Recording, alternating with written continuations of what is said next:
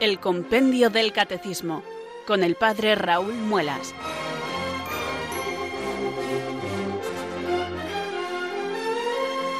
Muy buenas tardes, queridos oyentes de Radio María. Son las 4 o las 3 en Canarias. Aquí comienza una nueva edición del programa El Compendio del Catecismo de la Iglesia Católica. Reciban desde Talavera de la Reina un saludo muy cordial del Padre Raúl Muelas, que un día más les habla desde estos micrófonos de Radio María, la radio de la Virgen, la fuerza de la esperanza. Sed todos bienvenidos.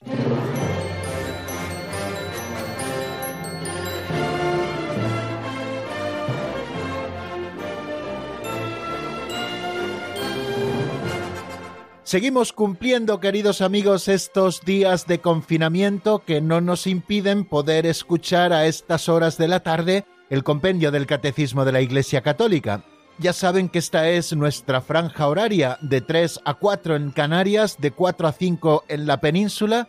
Nosotros nos reunimos para abrir el compendio del Catecismo y no solo para abrirle, que para eso no hace falta reunirse, sino sobre todo para estudiarle juntos. Cada día buscamos la doctrina católica en un par de números, también aprovechamos para repasar lo que vimos en el día anterior e ir afianzando esas ideas principales que el compendio del catecismo nos ofrece, y también para más cosas, para rezar juntos, invocar al Espíritu Santo, pedir que Él nos ilumine, para sentirnos también entre amigos, y no le estoy quitando el título al programa de Mónica, ni mucho menos, pero así quiero que también se sientan, queridos, en este momento que estamos compartiendo, que nos sintamos un grupo que se reúne en torno al Señor para conocer su misterio y su verdad, la que Él nos ha revelado. Y lo hacemos siendo conscientes de que como oyentes de esta radio somos miembros de una gran familia, no solo de la familia de la Iglesia, sino también de esta pequeña familia de Radio María. Bueno, pequeña que no es tan pequeña, porque cada uno de ustedes, aunque se encuentre en su casa,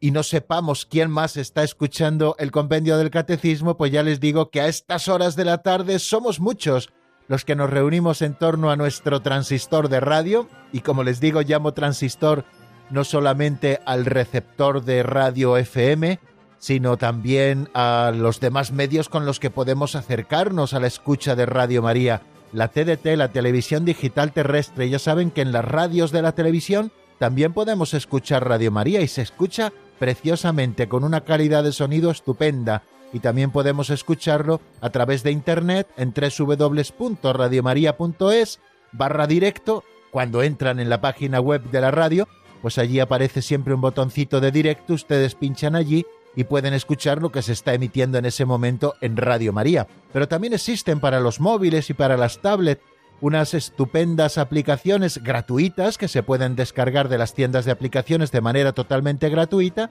donde ustedes pinchan y escuchan ya directamente Radio María, o algunas aplicaciones genéricas de radio donde se pueden escuchar las radios de cualquier lugar del mundo, ustedes ponen Radio María España y allí escucharán precisamente nuestra señal.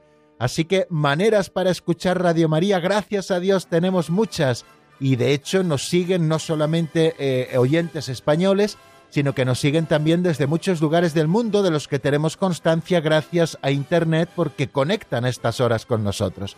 Bueno amigos, pues estamos conectados, tenemos eh, el compendio del catecismo en la mano, yo por lo menos ya lo tengo abierto en la página 144, que es donde vamos a continuar.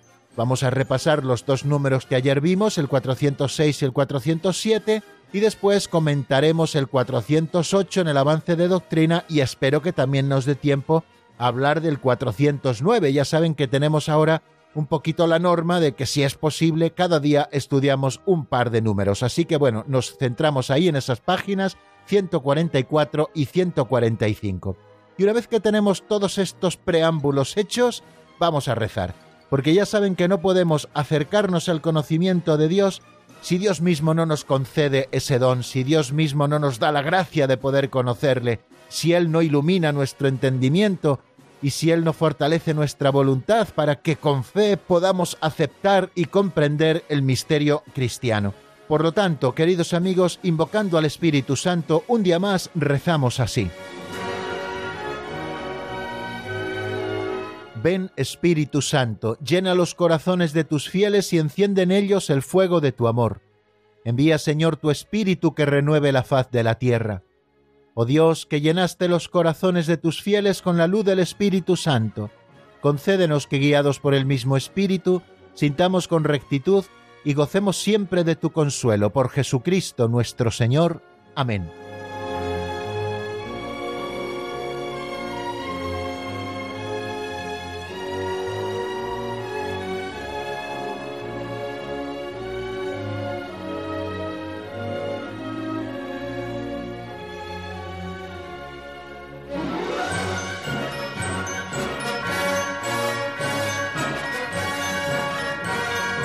Si vengo un poco jadeante, queridos oyentes, es porque en estos 25 o 30 segundos que suele durar la ráfaga de nuestra sintonía, para dividir un primer momento de un segundo momento, pues me da tiempo de ir corriendo hasta otra habitación de mi casa y buscar las gafas, porque me he dado cuenta que hoy me he sentado a hacer el programa sin tener las gafas puestas. Y eso no es buena cosa, porque a veces tengo apuntadas así cosas más pequeñitas y luego me veo morado para poderlas leer.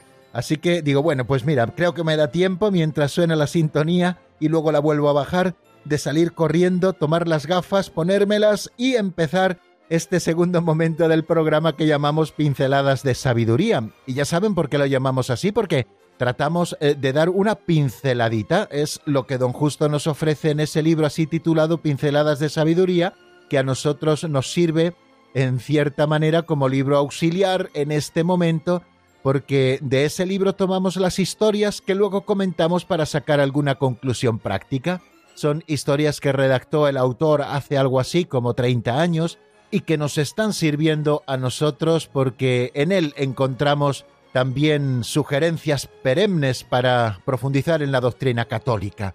Eh, todos los días leemos una, nos la lee mejor dicho nuestro amigo Alberto, y luego yo les comento de una manera sencilla pues algún pensamiento que al hilo de esta pincelada se nos ofrece. Bueno, vamos a por la pincelada de hoy sin más preámbulos que se titula Oro entre calderilla.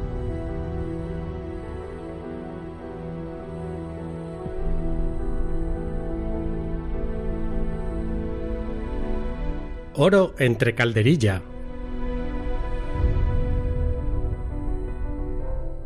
En una antigua y famosa película, Milagro en Milán, actuaba un personaje delicioso e inolvidable, Totó. Era un joven apuesto y bien plantado, pero modesto y sencillo. Caminaba junto a un cojo, y cojeaba un poco también él. Acompañaba a uno bajito que le miraba con envidia, y él se achicaba también, poniéndose a su altura, con una sonrisa y naturalidad. Pero no soy tan alto, repetía. En cambio, hay gente repelente y presuntuosa, pero a veces van por la lana y vuelven trasquilados. El pintor Toulouse-Lautrec era de muy poca estatura, por una deformidad en las piernas. Una vez en una fiesta en que todos los invitados eran altos y fuertes, uno de ellos le dijo Aquí entre gigantes debe usted sentirse más pequeño todavía, ¿no? Y él respondió Sin duda, pequeño como una moneda de oro entre un montón de calderilla.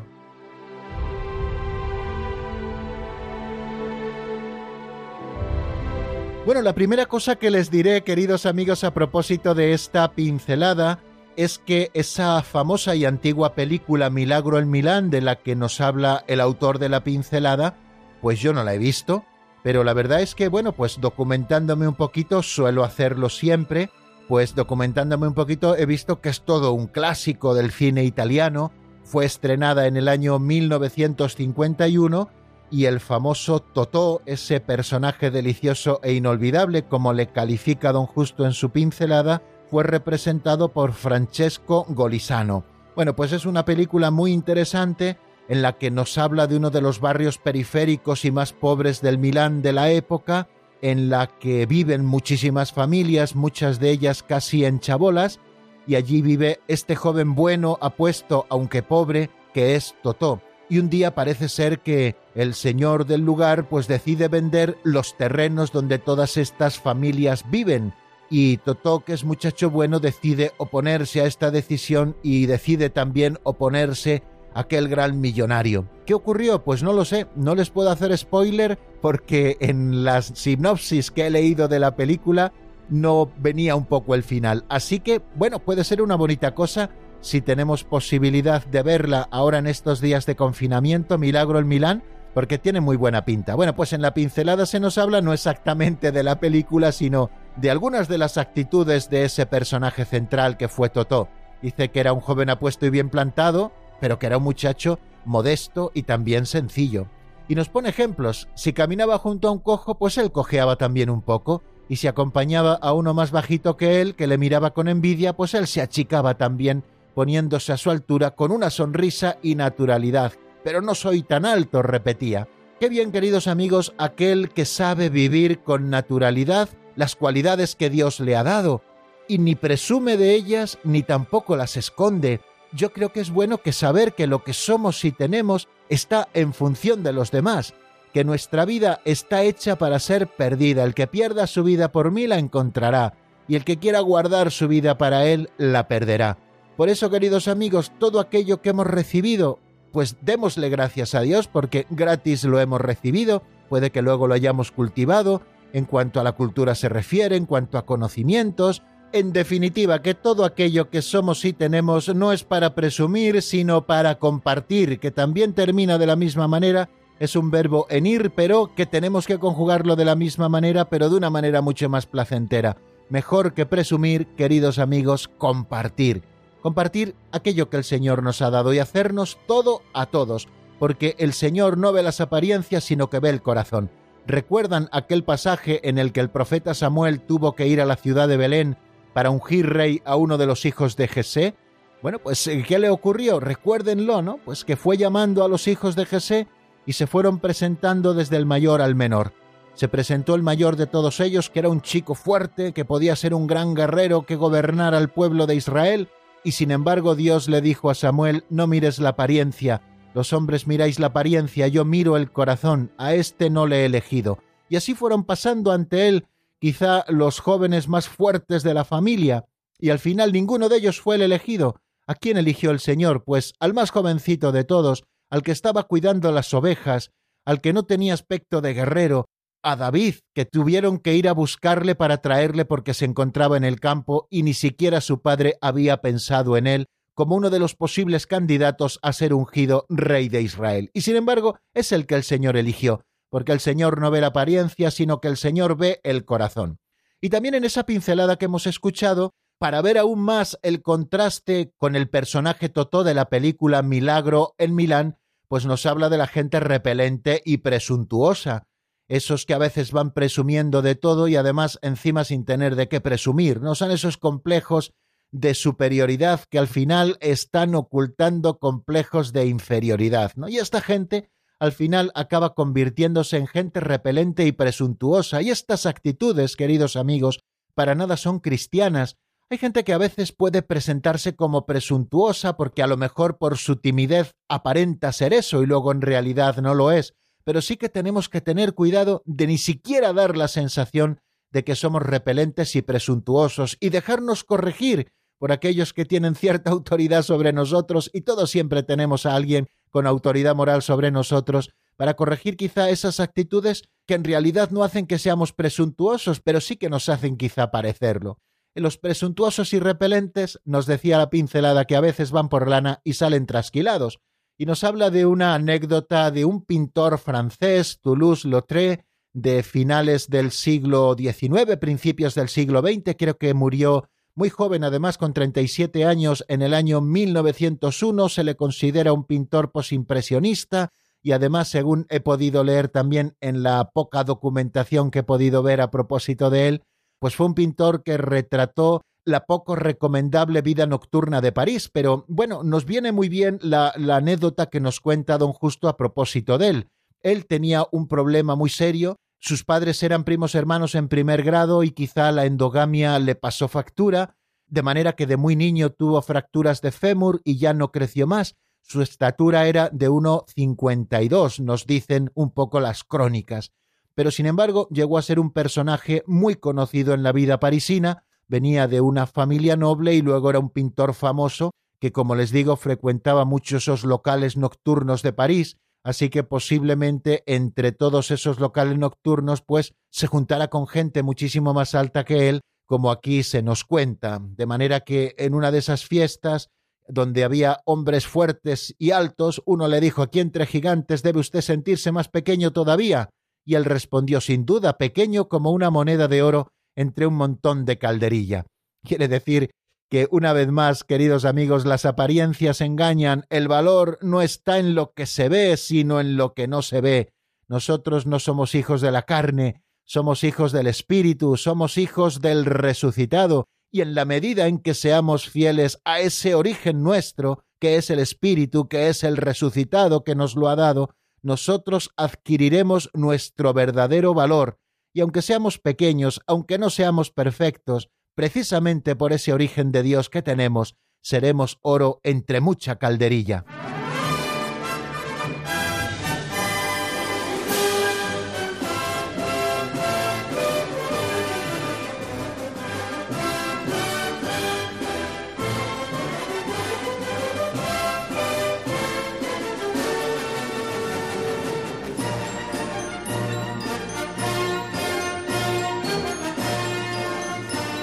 Continuamos, queridos amigos, en el compendio del Catecismo de la Iglesia Católica. Así se titula nuestro programa y aprovecho este momento para saludar a los oyentes que se han ido incorporando a nuestra sintonía en los últimos minutos. Ya ha comenzado el programa y no han llegado a ese primer saludo que suelo hacer a todos los que están conectados desde primera hora. Pero siéntanse todos bienvenidos, que ya sabemos, queridos amigos, que la radio es una sala abierta donde cada uno se incorpora cuando puede y cada uno se tiene que marchar pues cuando se tiene que ir.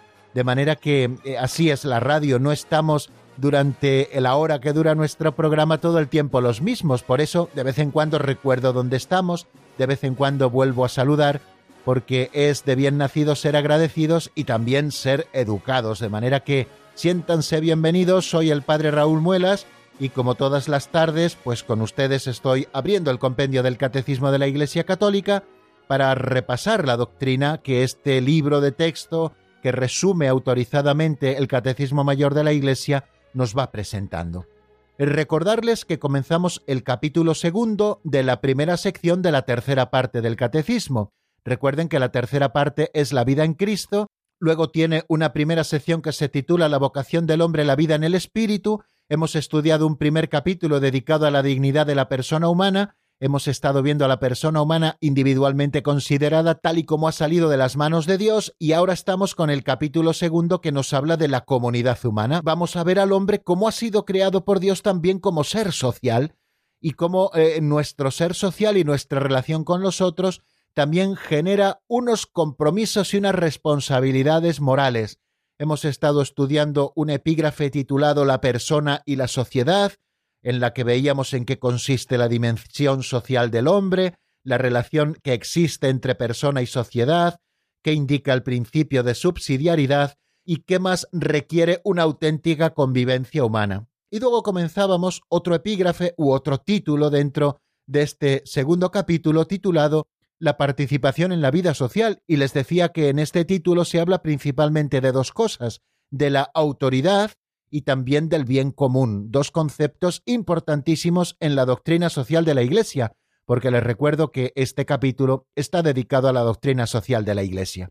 Ayer estuvimos dedicados a dos números, el 406, que se pregunta cuándo se ejerce la autoridad de manera legítima, ya el 405 nos había hablado de la necesidad que toda sociedad humana tiene de autoridad, toda sociedad humana dice tiene necesidad de una autoridad legítima que asegure el orden y contribuye a la realización del bien común. Esta es la función de la autoridad, no de marcarnos lo que está bien o lo que está mal, sino de asegurar el orden, de que todo discurra en paz y en orden y en armonía, y de contribuir a la realización del bien común, que engloba de alguna manera el bien de todos los hombres, no por supuesto el bien de todos y cada uno, al final el conjunto de todos los bienes individualmente considerados es el bien común, no el bien común, como luego veremos, es otra cosa, pero en cierta manera en el bien común tenemos que reflejarnos todos y todos debemos contribuir al bien común de manera que cuando ese bien común se cumple todos nos vemos perfeccionados.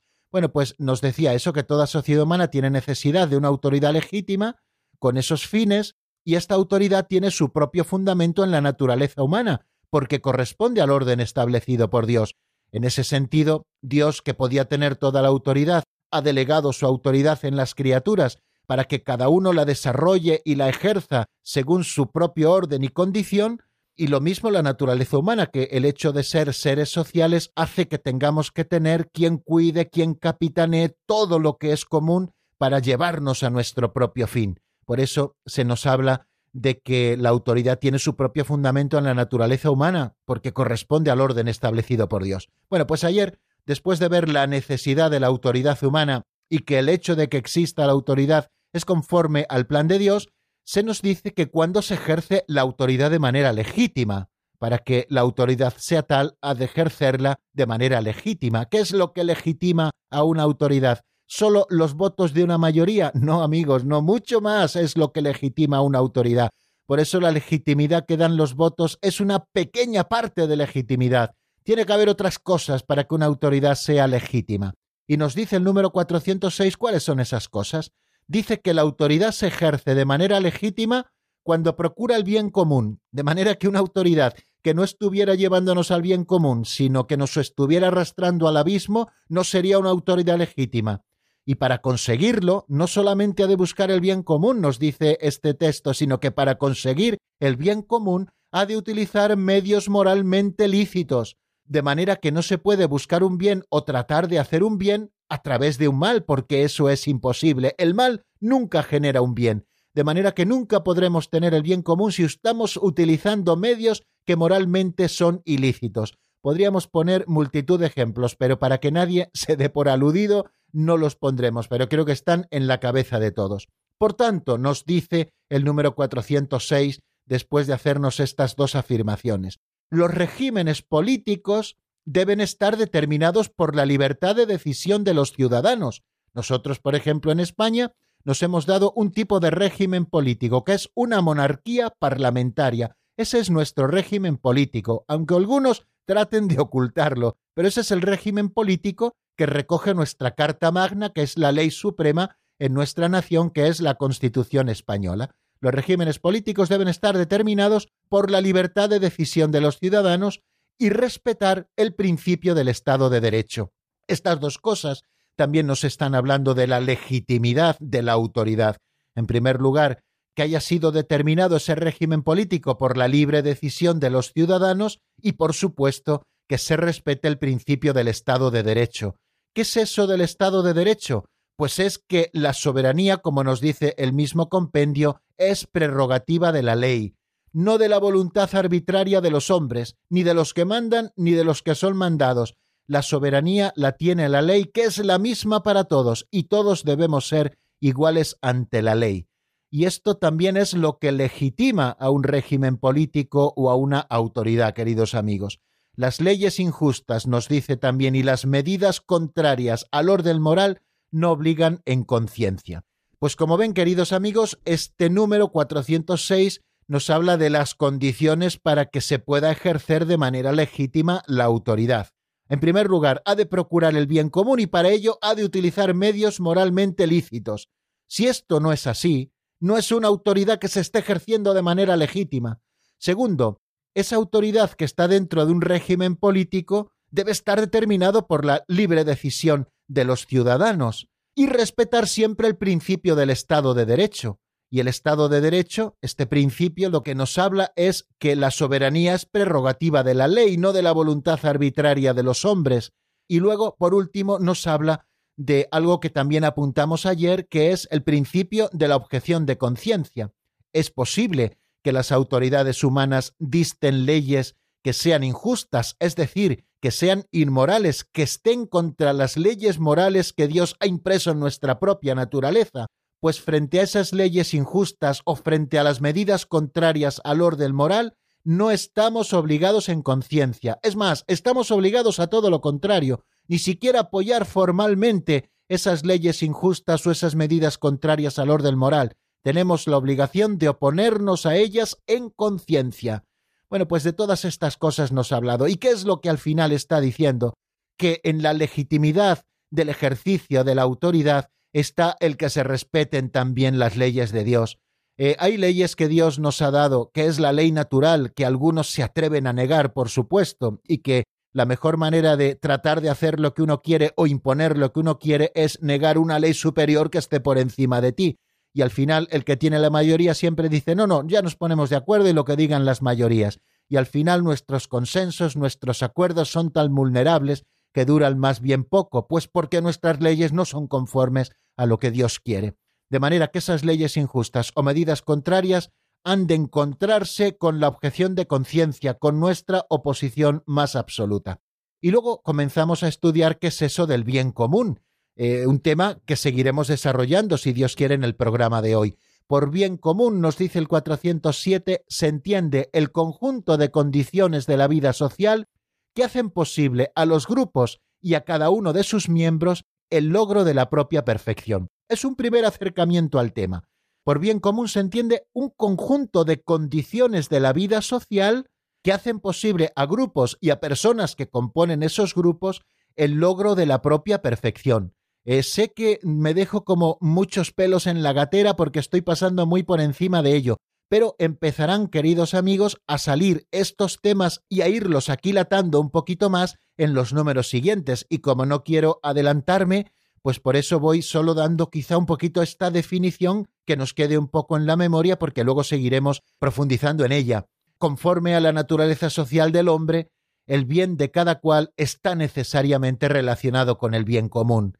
De manera que si un bien mío se opone al bien común de los demás, es que verdaderamente no es un bien para mí. Puede ser un antojo mío, o yo puedo considerarle un bien para mí, pero en realidad si un bien se está oponiendo al bien común, y tenemos que tener en cuenta que nosotros somos sociales por naturaleza, es que a lo mejor ese bien que yo creo que es mío no es un bien como tal, sino un antojo o un capricho que en realidad está también trabando el bien de los demás, porque se opone al bien común.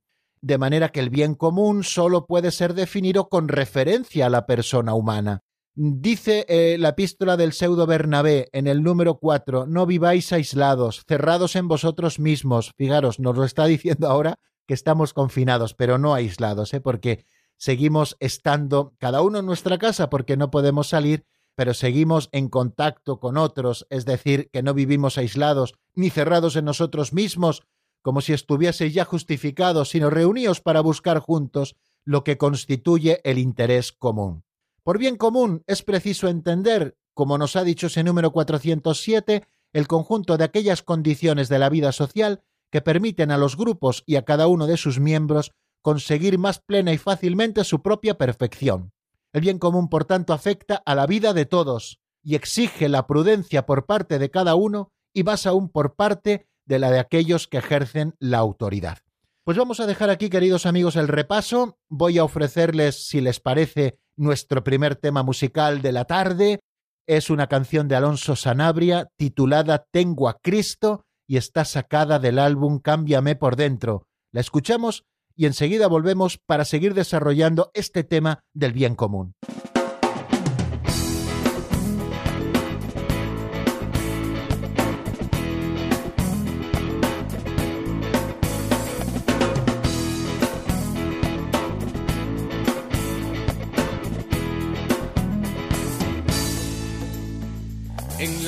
Se oye viva voz que toda la creación proclama. Seremos todos transformados. Y todo el mundo lo sabrá, pues Cristo vive hoy. Y viviré por siempre así, con esta gran fe de luz y verdad. Cantaremos del amor del Salvador, conocerle ha sido para mí lo mejor es Cristo. Vine a Cristo. Vine a Cristo. Vine a Cristo.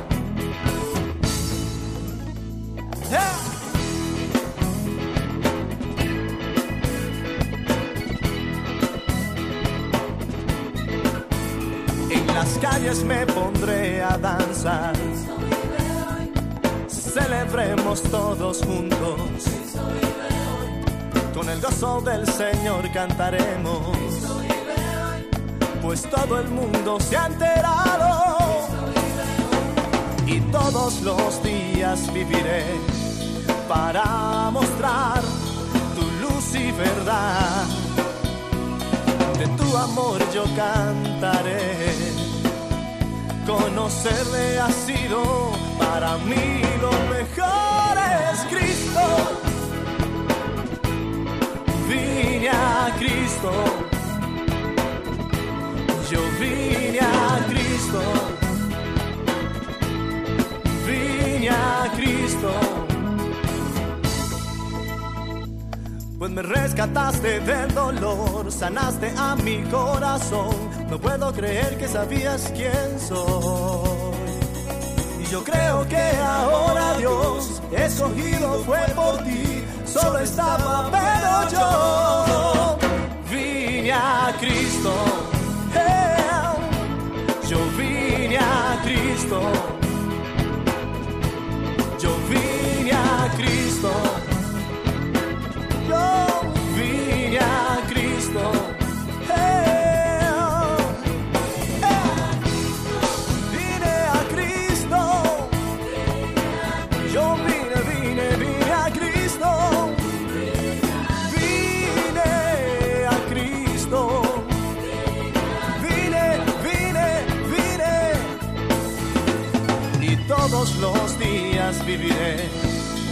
para mostrar tu luz y verdad. De tu amor yo cantaré. Conocerle ha sido para mí lo mejor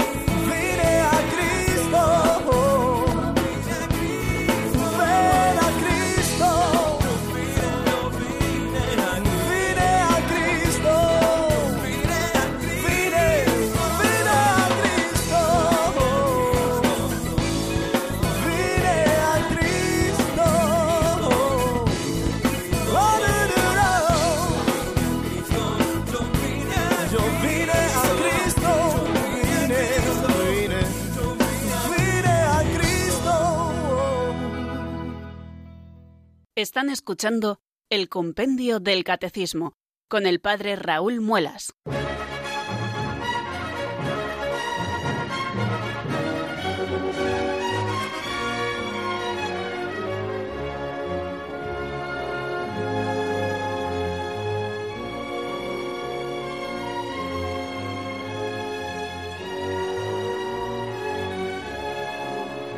Continuamos, queridos amigos, en el compendio del Catecismo de la Iglesia Católica. Les habla el Padre Raúl Muelas y vamos a continuar con el avance de doctrina después de repasar lo que vimos en el día de ayer. Nos encontramos como número siguiente el 408, que se pregunta qué supone el bien común.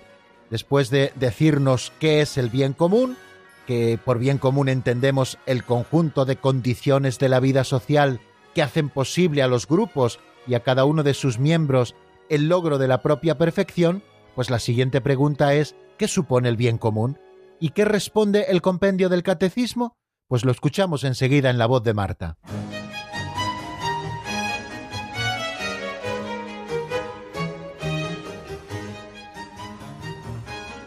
Número 408. ¿Qué supone el bien común? El bien común supone el respeto y la promoción de los derechos fundamentales de la persona, el desarrollo de los bienes espirituales y temporales de la persona y la sociedad, y la paz y la seguridad de todos.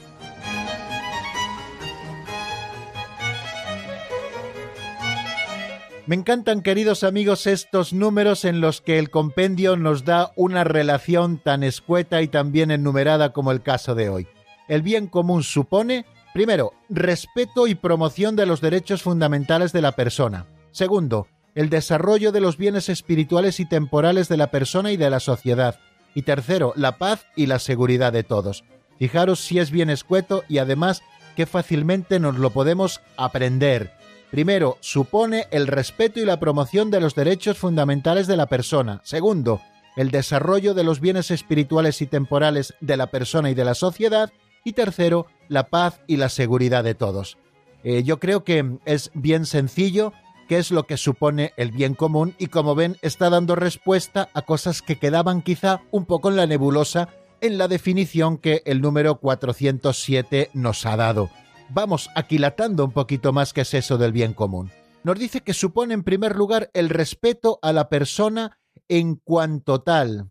En nombre del bien común, queridos amigos, nos lo dice el Catecismo Mayor de la Iglesia, las autoridades están obligadas a respetar los derechos fundamentales e inalienables de la persona humana.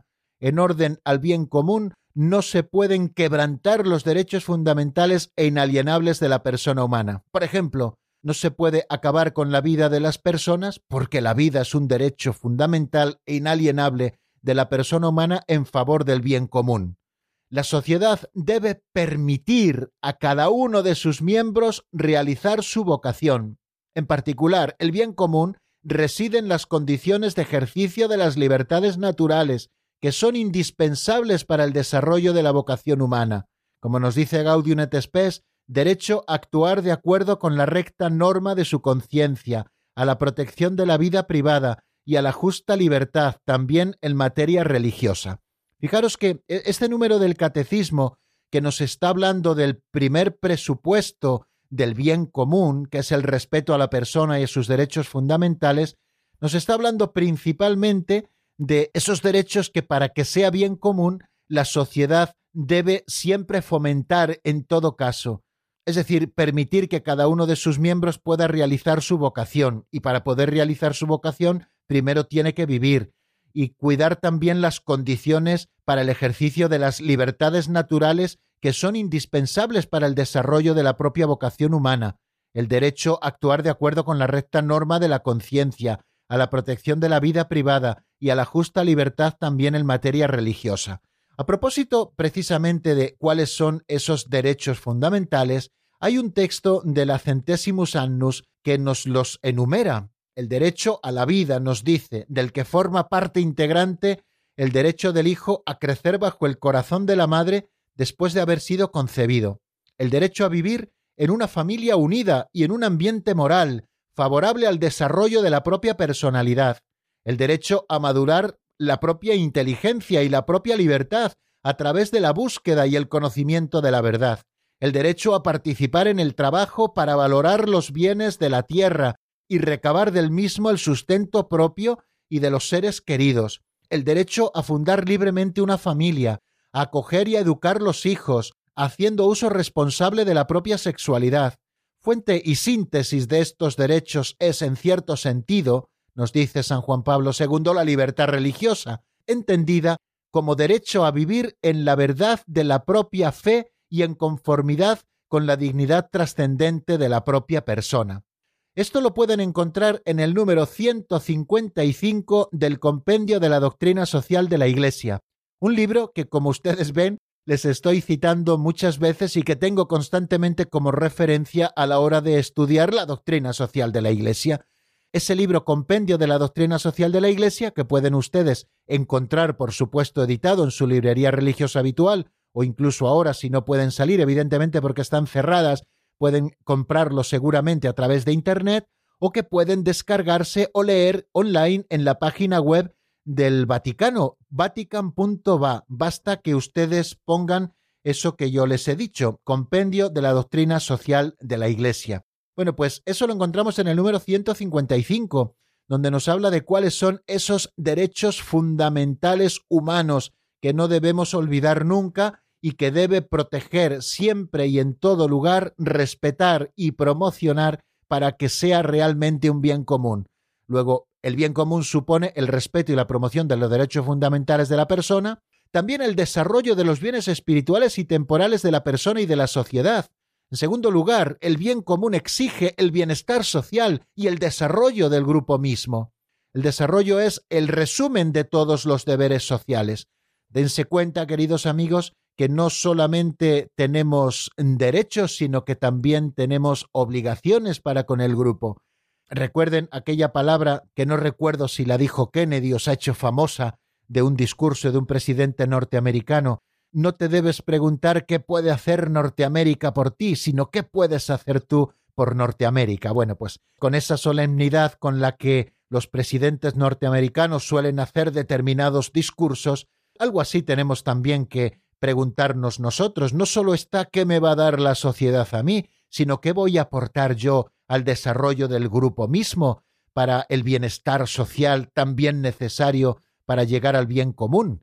Ciertamente corresponde a la autoridad decidir en nombre del bien común entre los diversos intereses particulares, pero la autoridad también debe facilitar a cada uno lo que necesita para llevar una vida verdaderamente humana.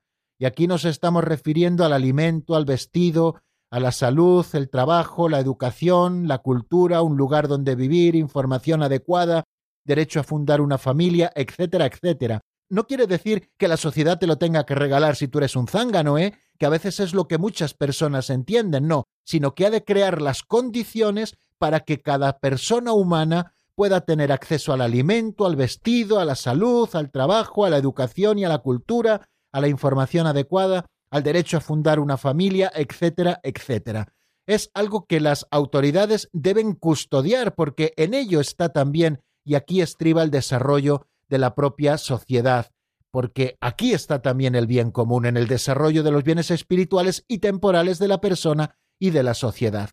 Y el tercer elemento del que nos habla es la paz y la seguridad de todos. Finalmente, la paz, es decir, la estabilidad y la seguridad de un orden justo, supone, por tanto, que la autoridad ha de asegurar por medios honestos la seguridad de la sociedad y la de sus miembros. El bien común fundamenta el derecho a la legítima defensa individual y colectiva. Claro que cuando uno tiene unas responsabilidades sobre su propia vida y sobre la vida también de las personas que están bajo su cuidado, uno puede ejercer siempre la legítima defensa y evidentemente no nos vamos a detener mucho en ello. Una legítima defensa que, por supuesto, siempre ha de ser proporcionada. Si alguien se te acerca con un palo, tú no le puedes pegar un tiro con un cañón, ¿no? Pues por supuesto que la legítima defensa siempre requiere proporcionalidad, por supuesto. Y esta legítima defensa es individual y también es colectiva, ¿no? Por eso las autoridades, con medios siempre honestos, ojo, han de cuidar por la paz y la seguridad de la sociedad y la de cada uno de sus miembros. Una sociedad que puede buscar el bien común es una sociedad que vive en paz y donde hay armonía y donde estamos todos bajo el imperio de la ley. Es decir, que nadie se apropia de lo que no es suyo, ni el Estado, ni los particulares, ni nada. ¿Por qué robar? ¿Lo haga el Estado o lo hagan los particulares? porque el derecho a la propiedad privada también es un derecho fundamental de las personas, ¿no?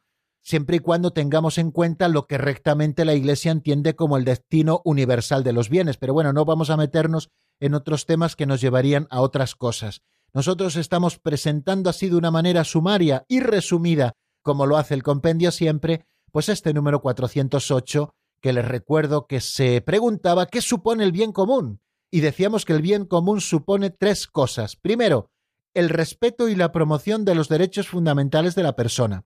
Segundo, el desarrollo de los bienes espirituales y temporales de la persona y de la sociedad. Y en tercer lugar, la paz y la seguridad de todos. Por tanto, una autoridad que ha de velar por el bien común de la sociedad sobre la que gobierna, que no cuida del desarrollo de los bienes espirituales, es decir, que no deja libertad religiosa, es una autoridad que se está ilegitimando, queridos amigos, porque ha de buscar el desarrollo espiritual de su propia sociedad y promover lo que supone el crecimiento espiritual también de la propia sociedad. Pero bueno, esto tampoco lo desarrollaremos mucho más, al menos por ahora. Vamos a detenernos un poquito.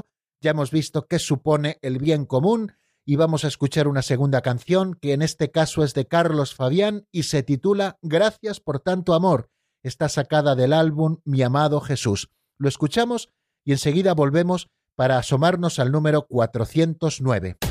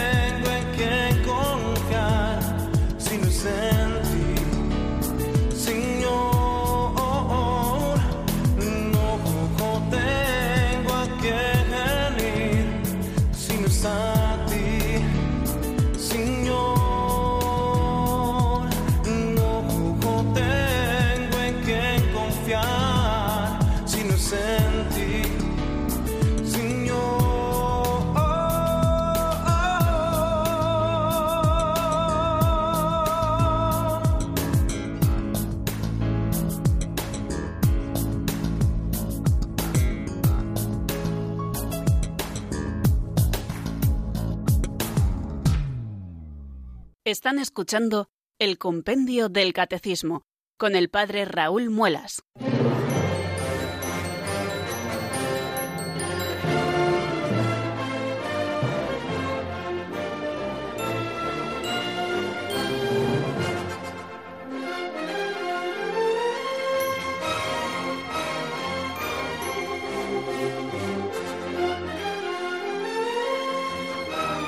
Bueno amigos, no tenemos muchos minutos para explicar el número 409, pero sí que vamos a tratar de aprovecharlos bien. ¿Qué se pregunta el 409? ¿Dónde se realiza de manera más completa el bien común? Vamos a ver qué es lo que nos dice el compendio.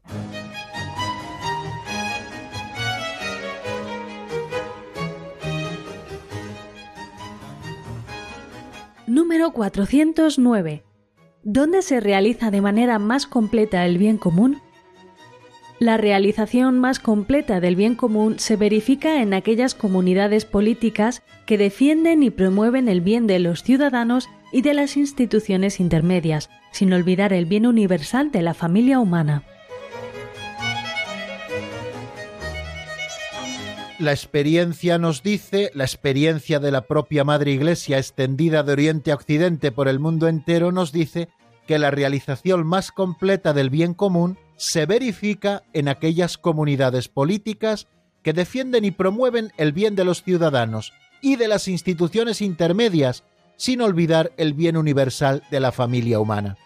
Bueno, fijaros que en una sola frase nos está diciendo cosas muy interesantes que la realización más completa del bien común, que de una manera absoluta y perfecta no encontraremos en nada en este mundo, que realice el bien común, pues porque todas las realidades humanas son imperfectas y la plenitud solo la tendremos en el cielo, pero sí que es verdad que la realización más completa del bien común se verifica en aquellas comunidades políticas que defienden y promueven el bien de los ciudadanos, los bienes individuales de los ciudadanos, y además también de las instituciones intermedias, una comunidad política que cuida a sus ciudadanos y que respeta sus derechos, todos sus derechos, porque la ley es la que impera precisamente y la ley es igual para todos, la que promueve el bien de los ciudadanos, no solamente que respeten las leyes, sino que también tengan las condiciones suficientes para que sus ciudadanos se desarrollen y crezcan, y que cuida también de las instituciones intermedias, Aquí llamamos instituciones intermedias. Pues llamo instituciones intermedias a la primera de todas a la familia, que es la célula básica y vital de la sociedad. Una comunidad política que no cuida a su familia, evidentemente es una comunidad política que no está realizando el bien común, porque precisamente en la familia es donde se desarrolla plenamente el individuo y donde aprende a ser un buen ciudadano. O sea que la familia como institución estable entre un hombre y una mujer, donde nacen los hijos, donde son educados, ha de ser privilegiada también por toda la sociedad por lo mucho que está aportando a la sociedad. A veces pretenden hacernos ver desde la ideología única que todo es lo mismo y todo no es lo mismo, queridos amigos. La familia como institución intermedia próxima al individuo es fundamental y ha de ser promovida, pero también donde se crea sociedad civil, es decir, donde se apoyan las iniciativas de los grupos que se van asociando, quizá a un nivel como mucho más de barrio, a un nivel mucho más cercano, que cuida también esas instituciones intermedias, una sociedad que cuida la ciudad, que cuida las propias provincias o las propias regiones, que cuida la propia nación. Allí se está verificando perfectamente una realización más completa del bien común donde empieza a haber divisiones, donde cada uno empieza a tirar para su lado, allí difícilmente se podrá ver verificado el bien común. O sea que en las comunidades políticas que defienden y promueven el bien de los ciudadanos y de las instituciones intermedias, sin olvidar el bien universal de la familia humana, una nación no puede olvidarse de que forma parte de un conjunto de naciones. Por eso es tan importante que tengamos en cuenta también aquellos que más padecen que el desarrollo de unos no debe ir en detrimento de otros, sino que al final vamos en una carrera en la que lo interesante es que todos entremos juntos. Por eso a veces tendremos que ayudar a los que van un poco más retrasados a que puedan adelantarse, o por eso aquellos que vayan delante tendrán que ayudarnos un poquito a los que vamos un poquito para atrás, para poder ir todos como miembros de la gran familia humana a la par para conseguir ese bien común de la familia universal, el bien universal de la familia humana, como nos dice la doctrina social de la Iglesia. Las interdependencias humanas se intensifican, nos dice el número 1911 del Catecismo, se extienden poco a poco a toda la tierra, la unidad de la familia humana que agrupa a seres que poseen una misma dignidad natural implica un bien común universal. Este requiere una organización de la comunidad de naciones capaz de promover a las diferentes necesidades de los hombres tanto en los campos de la vida social, a los que pertenecen la alimentación, la salud, la educación, como en no pocas situaciones particulares que pueden surgir en algunas partes como son socorrer en sus sufrimientos a los refugiados dispersos por todo el mundo o de ayudar a los emigrantes y a sus familias. Y es que, queridos amigos, y con esto termino, el bien común está siempre orientado hacia el progreso de las personas.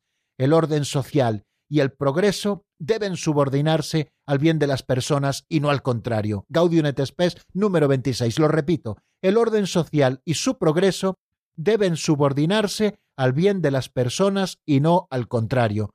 Este orden tiene por base la verdad, se edifica en la justicia y es vivificado por el amor. Pues hasta aquí, queridos amigos, nuestro programa de hoy. Mañana, si Dios quiere, seguimos y nos encontramos en el mismo lugar, Radio María, y a la misma hora, a las cuatro en la península, las tres en Canarias. La bendición de Dios Todopoderoso, Padre, Hijo y Espíritu Santo, descienda sobre vosotros y permanezca para siempre. Amén. Hasta mañana, si Dios quiere, amigos.